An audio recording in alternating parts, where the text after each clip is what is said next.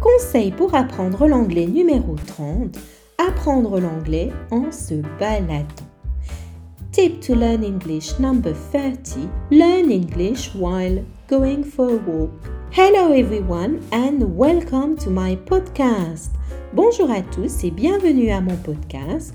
Dans ce podcast, je vais vous parler de conseils pratiques que vous pouvez mettre en place pour apprendre l'anglais plus efficacement. Ces mêmes conseils que je donne à mes étudiants. So in this podcast, I will tell you about practical tips, things that you can do every day to learn English better. Donc là, je vais vous parler d'apprendre l'anglais en se baladant. Je vous ai dit hier que c'était important de faire les choses différemment. It is very important indeed to do things in different ways, differently. Pourquoi pas, je vous avais dit hier, apprendre l'anglais en faisant du sport. C'est une façon comme une autre. Why not trying something different? Là, aujourd'hui, je vous dis, certaines personnes ont l'intelligence que l'on appelle naturaliste, écologiste. Ce mot dit simplement qu'on aime être proche des animaux, proche de la nature, et cela nous permet d'apprendre mieux. C'est notre caractère, notre trait de caractère. Some people have got different intelligence. And some people have got the naturalist, ecologist intelligence.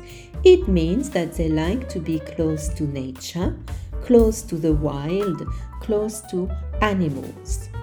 Donc si vous, vous aimez euh, vous balader, être dehors, pourquoi rester coincé à la maison? Why not being stuck at home while you could be outside? And this could be more beneficial to your learning. Et cela pourrait vraiment être en plus beaucoup plus bénéfique. Donc au lieu d'apprendre avec un livre à la maison, pourquoi pas aller dans le jardin? Why not going to the garden and learning in the garden? Pourquoi pas apprendre entouré de vos animaux? Why not learning being surrounded with your animals? Je me souviens de ma cousine en Belgique, elle était folle de son petit caniche. I remember my cousin, she was crazy about a dog, a poodle dog, I think it was.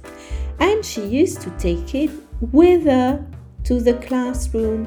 Et elle avait l'habitude donc de l'emmener à l'école avec elle parce qu'elle ne pouvait pas se passer de son chien. Et je me souviens qu'elle me disait en fait qu'elle apprenait mieux quand elle avait son chien à côté d'elle. I remember that she used to say that she learned better when she had a dog by her side. Donc pourquoi pas? Et pourquoi pas apprendre en se baladant? On a vu qu'il y avait des personnes qui avaient une intelligence kinesthésique, donc qui aiment bouger. They like to learn while moving. Et pourquoi pas donc associer ces, ces différentes choses, le mouvement avec euh, la nature, avec l'ambiance de la nature, tout cela pour toujours nous mener à cet état de concentration optimum dont nous avons parlé avant. On est complètement relax, on est complètement déstressé et nous sommes dans un environnement qui est le plus propice à l'apprentissage.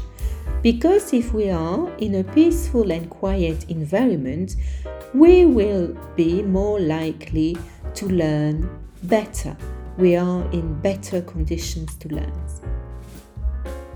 Donc ça, c'était mon conseil numéro 30, le dernier de cette série apprendre l'anglais en se baladant.